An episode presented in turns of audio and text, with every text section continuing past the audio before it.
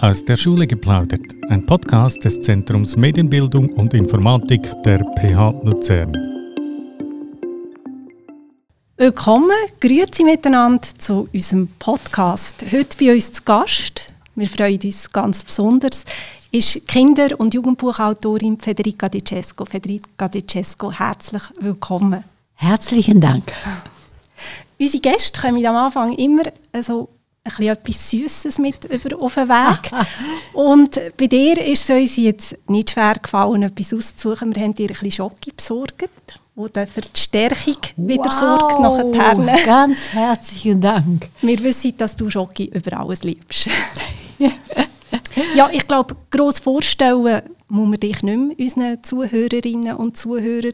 Du bist eine der meistgelesenen Kinder- und Jugendliteraturautorinnen im deutschsprachigen Raum. Seit ja, mehr als sechs, ja fast sieben Jahrzehnten, dürfen wir glaube sagen, prägt Schreiben dein Leben. Du hast mehr als 100 Bücher geschrieben. Viele wissen gar nicht, dass du auch Erwachsenenliteratur ja, geschrieben hast. Ja. Das ist, glaube ich, richtig. Du hast mehrere, ja, mehr als 80 Kinder- und Jugendbücher geschrieben. Und auch Sachbücher gehören zu deinem Palmares, wenn ich das so ja, darf ja, sagen ja. ja. Schreiben, dein Lebenselixier, habe ich das Gefühl. Aber mich dunkt auch, du bist auch jemand, der immer den Kontakt zu deinem Lesepublikum sucht. Das ist, genau. das ist sehr stark, ja. ja. Denn ich, wenn ich so Schullesungen und Lesungen überhaupt machen würde und wenn ich da innekommen würde und sage, Grüß Gott, da bin ich so, meine Damen und Herren, und jetzt lese ich euch etwas vor, dann wäre ich die Erste, die sich entsetzlich langweilen würde. Nee. Jetzt sitzen wir zwei hier ja, an der Sentimat. Und ich langweile mich noch nicht. das bin ich froh. wir sitzen hier an der Sentimat in unserem Aufnahmestudio. Du kommst gerade von einem so einem Anlass, wo du jetzt hier bei uns gehalten hast, mit Leuten. Du bist im, mit Publikum in Kontakt. Ja. Wie war das für dich? Was war das für eine Veranstaltung? Heute Morgen war es sehr easy, weil ich eine klare Stimme hatte noch und heute Nachmittag ist es ein bisschen mehr schwieriger, weil ich eine heisere Stimme habe. Aber ich habe vor mir eine sehr nette Moderatorin, die mir eine Ricola zugesteckt hat. Und jetzt geht es so einigermaßen. Sehr gut. Tust du Leserinnenbriefe immer noch beantworten? Hast du das seit jeher gemacht? Seufz. Nur in ganz seltenen Fällen. Und dann bin ich faul äh, dann tue ich nicht, tue mit dem Computer ein paar Sätze äh, formulieren oder ich telefoniere und bei ganz, ganz akuten Fällen ähm, treffen wir uns. Was heißt akute Fälle? Wenn die Person besonders Interessantes zu erzählen weiß und wenn die Person mit mir in Seelenverwandtschaft gerät. Wenn ich ganz genau weiß, aha, wir werden uns verstehen und dann treffen wir uns über Bachmann meist oder irgendwo und dann kommt so ein Gespräch und dann tatsächlich äh, entstehen dort Freundschaften, die lange dauern. Ich denke da auch zum Beispiel, was da passiert ist in meinem Kurzgeschichtenbuch, das Plagiat. Das ist so eine Sache gewesen, zum, zum Totlachen. Eine wunderbare Geschichte. Also Episode, das ist ja eine wahre Geschichte, oder? Ja, ja, ja. ja. Kannst du das vielleicht kurz erzählen für nee, unsere also, Zuhörenden? Ich habe voller Stolz verkündigt, dass ich doch ein Genie war. Als ich so 15, 16 anfing zu schreiben und auch Gedichte schrieb, also wunderbare, wunderbare, geniale Gedichte und dann ein Gedicht vorgelesen habe mit Pathos und gesagt, schaut mal, was ich Tolles geschrieben hatte mit Vorsehung und so weiter und Prämonitoire. Und dann hebt sich nichts, aber ein paar, äh, ein paar Tage später werde ich von dem Leiter von der Veranstaltung gerufen und gesagt, Frau De Cesco, mir hat eine Zuschauerin, haben mir erzählt, dass dieses Gedicht nicht von Ihnen ist, hey, sondern von dem und dem hä? Ist doch meine Schrift. Und das habe ich unter meinen Sachen gefunden. Und dann, 60 Jahre her, noch weiter, da habe ich die Sache rekonstruiert. Nämlich, dass mir diese Person damals solchen Eindruck gemacht hat, dass ich dieses Gedicht für mich alleine abgeschrieben hatte. Und es wiedergefunden habe, habe ich doch nicht mehr daran gedacht, dass es jemand anderes geschrieben hat. Jedenfalls, der Leiter hat dann gesagt, Frau De Cesco, ich sage es niemand. Ich habe gesagt, doch, doch, doch. Ich schreibe jetzt gerade darüber, weil diese Geschichte so skurril ist. Habe ich um die Adresse gebeten von diesen beiden Damen. Es waren zwei. Und wir haben uns getroffen, bei Bachmann natürlich. Und wir haben über das diskutiert und haben uns befreundet.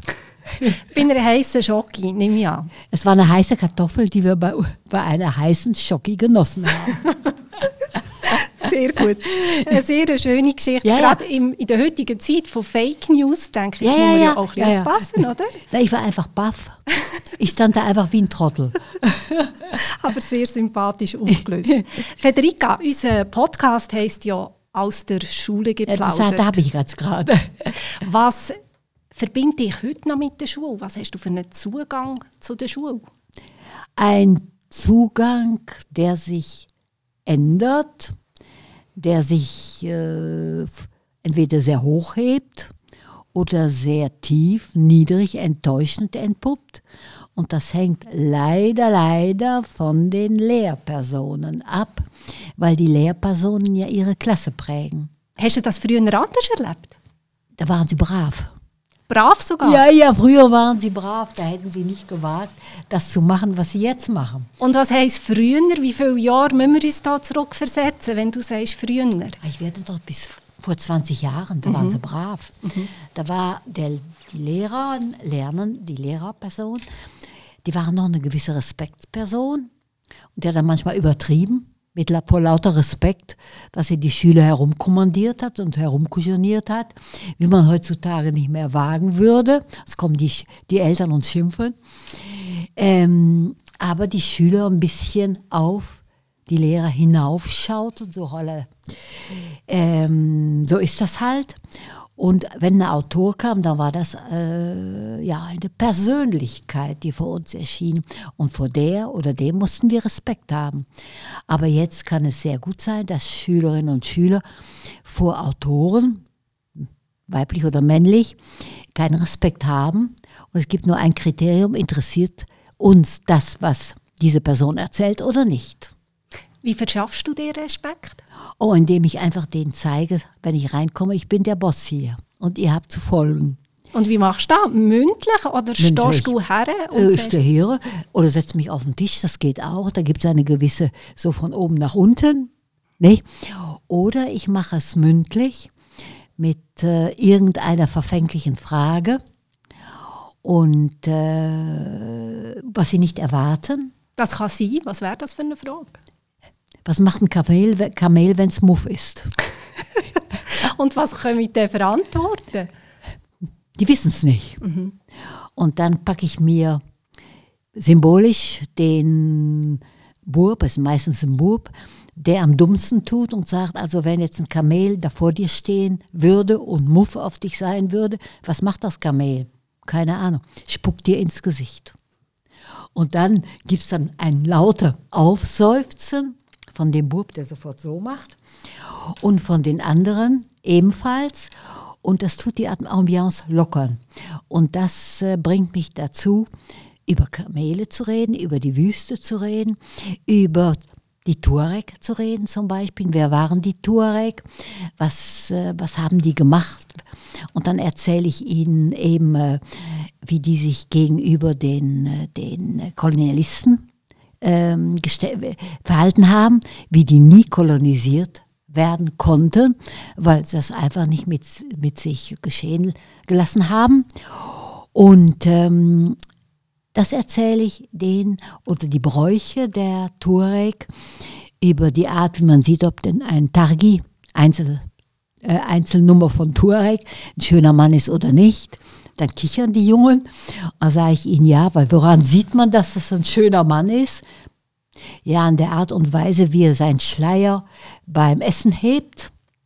Ah, ich sage nämlich bei den Turek, da sind die Männer verschleiert und die Frauen nicht. Und ähm, die Turek finden das total blöd, wenn eine Frau sich verschleiert. Man muss doch ihre Schönheit zeigen. Und bei den Männern hat es einfach das Verschleiern eine praktische äh, Funktion, nämlich wenn die mit der Karawane unterwegs waren, dann schützte der Schleier sie vom Wüstenstaub. Hat sich aber so übergeben, über, äh, ergeben im Laufe der Zeit, dass der Schleier sozial äh, über seinen Träger verrat, die Art, wie der Schleier und der Turban geschlungen ist. Nicht? Und dann, die müssen ja essen, diese Männer, ist ja klar. Nicht?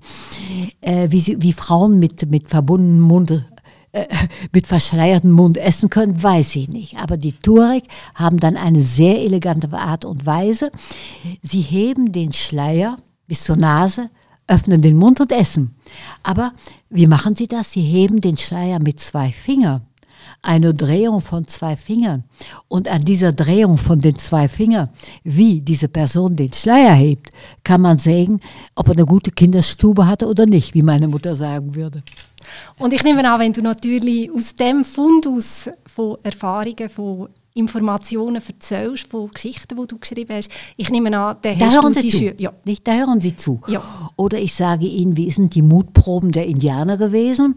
Also wenn du da du bist jetzt 17 und wenn du bei den Sioux-Indianer Oglala sein würdest, dann hättest du eine Mutprobe zu, äh, zu, dich zu unterziehen, bevor du ein Mann wirst. Ja, und dann äh, erzähle ich Ihnen, was für eine Mutprobe er machen muss. Und dann wird es ihm ein bisschen anders. Ja. Jetzt drehen wir es einmal, äh, Federica. Was bist denn du für eine Schülerin? Gewesen? Unmögliche. Ein ganze Lehrerinnen- und Lehrerschreck, die mich also wirklich äh, in, in, im Petto zum Teufel gejagt haben. Entweder saß ich da und zeichnete? Und gemobbt werden von anderen Schülern konnte ich nicht, weil man es versucht hat. Und zwar, das war, als ich in den 50er Jahren von Deutschland, wo ich ein Jahr in die Schule gewesen bin, nach Belgien rüber wechselte und dort gemobbt wurde ein bisschen, weil meine Mutter Deutsche ist, hm, nach dem Zweiten Weltkrieg. Jo, und das hat mir gar nicht gefallen. Und da habe ich sofort die äh, Gegenmaßnahme ergriffen. Ich habe Zeichenblock genommen, kommt her, und habe den Schüler, weißt du, was ich denen gezeichnet habe? Nackte Männer mit allen Details. Ich kann nämlich auch gut zeichnen, konnte gut zeichnen. Ja, und dann natürlich wurde ich nicht mehr gemobbt. Die Schülerinnen wollten, dass ich nackte Männer am laufenden Band zeigte. gewagt für die 50er Jahre, ja, oder? Ja, ich konnte nackte Männer am laufenden Band zeichnen. Nicht? Und äh, das, das die natürlich beeindruckt. Nicht? Ja. Und dann hast du auch Respekt verschafft. Ja, also, auf diese Art und Weise. Jawohl. Die zeigt nackte Männer, das wagen wir doch nicht, ulala. Und da habe ich mir Respekt auf diese Weise ähm, äh, eingebracht. Aber dass das den Lehrpersonen nicht so ganz gefallen hat, ist ja klar. Ich habe dann auch Verweigerung viel gemacht. Nämlich, dass ich, wenn es mir nicht passte, was dort gerade gelehrt, lesen wurde, hatte ich ein Buch mitgenommen zur Prophylaxie und das auf meine Knien gelegt und las, während Mathematik gelehrt wurde. Okay. Also kann man sagen, du hast aber lieber du schon die Sprache gehabt, die Wörter, weder die Welt der Zahlen. Ich war, ich war nicht gut in Zahlen. Nicht? Mhm. Und zwar, das hat, das hat dann mein Vater auf Weißglut gebracht. Mhm. Dein Vater? Mein Vater war Architekt. Okay. Und äh, der hat dann, der war das Mädchen kann nicht rechnen, ei, ei, ei, oh, der hat sich aufgeregt. Dann hat er mir, da er merkte, er, ich konnte nicht, nicht, dass ich nicht wollte, er war einfach zu blöd, dann hat er mir Schachspiel beigebracht. Und das konnte ich wieder. Und er hat gesagt, hör mal, wenn, ich bin, er war ein guter Schachspieler und wenn du nicht gut spielst, dann spiele ich nie mehr Schach mit dir. Und da hat er mich mit dieser Drohung hat er mich erwischt. Nicht? Mein Vater war ein guter Pädagoge. Er wusste es nicht. Aber er war einer. Zum Beispiel, als ich kam mit 16 und sagte, Papa, darf ich rauchen? Das war die Zeit, wo die Schüler und Schülerinnen da alle standen mit der äh, Zigarette in der Hand. Du bist du noch in Belgien? In Belgien. Ne? Ja. Und die, die, mit der 16 wollten die Schülerinnen und Schüler schon rauchen. Kam ich nach Hause und fragte, Papa, darf ich rauchen? Äh, meine Mutter, äh, meine Mutter war eher eine Person, die, sagen wir mal, äh, ich hab, für diese Dinge habe ich sie nicht konsultiert, weil ich eine Moralpredigt hätte erwischt. Nicht?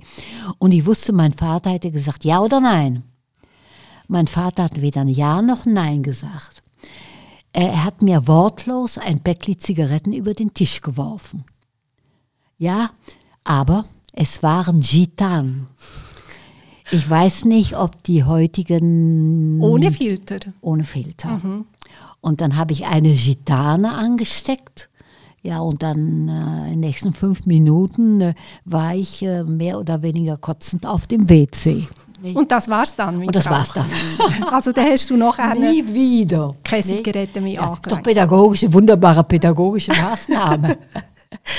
Lehren beim Machen quasi. ja. Federica, du hast mit 15, unglaublich eigentlich, hast du einen riesen Erfolg gehabt. Du hast ein Buch geschrieben, der Rote Seidenschal, internationaler Erfolg. Du hast das Buch oder das Manuskript, sage ich, geschrieben und wie müssen wir uns das vorstellen, als ein Buch daraus geworden ist? Bist du dann zu einem Verlag? Ich musste oder? zu einem Verlag und da wurde mir gesagt, dass sie das Buch herausbringen wollten. Ähm, ich habe gar nicht so richtig gewusst, was macht ein Verlag eigentlich. Aber du hast gewusst, dass es eine gute Geschichte ist. Sie hat für dich gestummen. Ja, für mich hat die gestummt, aber für mich alleine. Und dass andere sich dafür interessierten, war ein bisschen neuartig für mich. Aber naja, gut, wenn ich die gut fand und die anderen sie auch gut fanden, bitteschön. Und was mir dann imponiert hat, ist, als mir ein Vertrag vorgelegt wurde. Und der Vertrag, ähm, da wurde das Honorar festgestellt. Das war also eine lächerliche Summe äh, für die heutige Zeit. Was weiß ich, hat vielleicht 200 Franken im Ganzen da bekommen. Es war für mich ein riesen Taschengeld. Und da habe ich sofort unterschrieben. Habe mich natürlich haushoch über die Ohren schlagen lassen. Aber na, was, ich war einfach so jung, so unerfahren und so blöde. Nicht? Und meine Eltern, ja, mein Vater mh, hat sich schon ein bisschen gewundert. Und meine Mutter, die, die hat mich immer, die wollte immer dabei sein.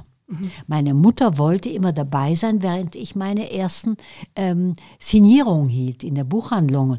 Da stand sie im Hintergrund, stolz wie Oskar, mit meiner Strickjacke über ihren Arm gelegt. Und dann schaute sie ihr Wunderkind an, voilà, voilà, voilà, voilà, und ging sie auf die Nerven.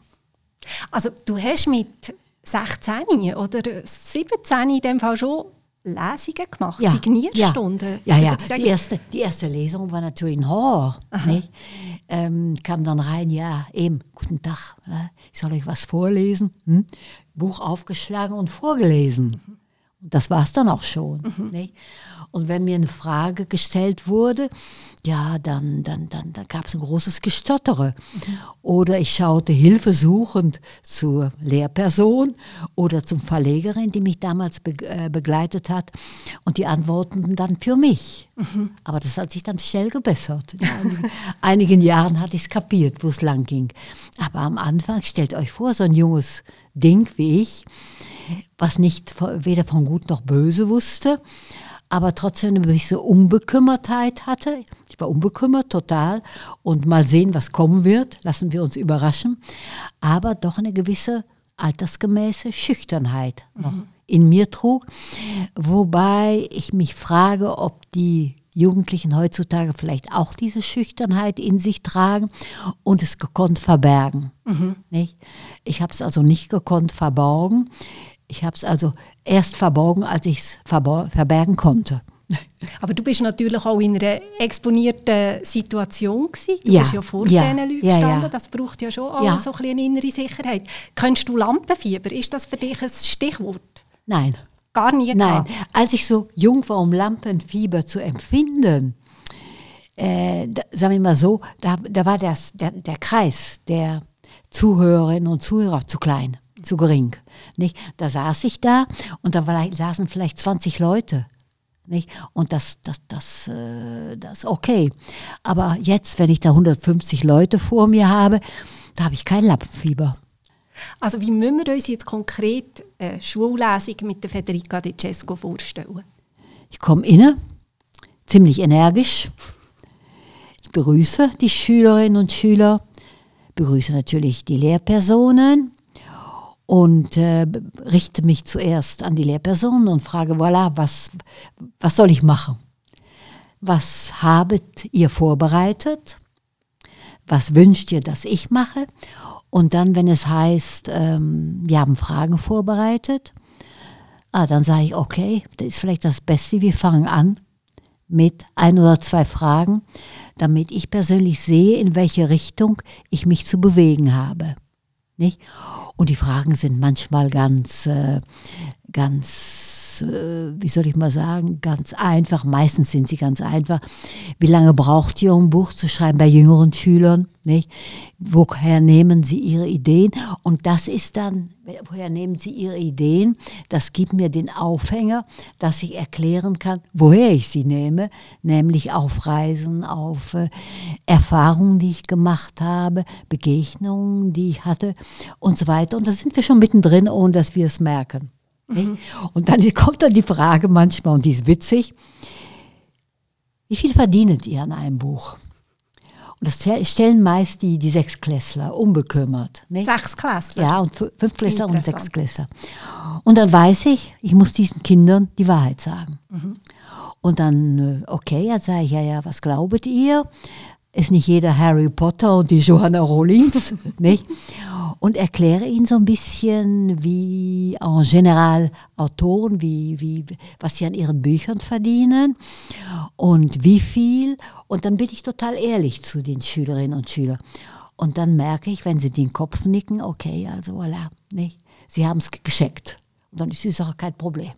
Also probierst du wirklich auch authentisch zu sein, ehrlich ja, zu sein? Ja, man muss Sinn mit auch? den Kindern ehrlich sein. Ja. Ähm, also äh, man muss en general in diese Kinder in dem Alter haben sehr feine Antennen. Und sie merken, wenn man ihnen das Blau vom Himmel herunter erzählt, haben sie nicht gern. Man sollte sie total, jede Frage, auch die vom, vom Geld, ernst nehmen. Das war der erste Teil von unserem Gespräch mit äh, Federica De Cesco. Am Mikrofon Nicole Habermacher, Redaktion Nicole Habermacher und Beat Köng. Aus der Schule geplaudert.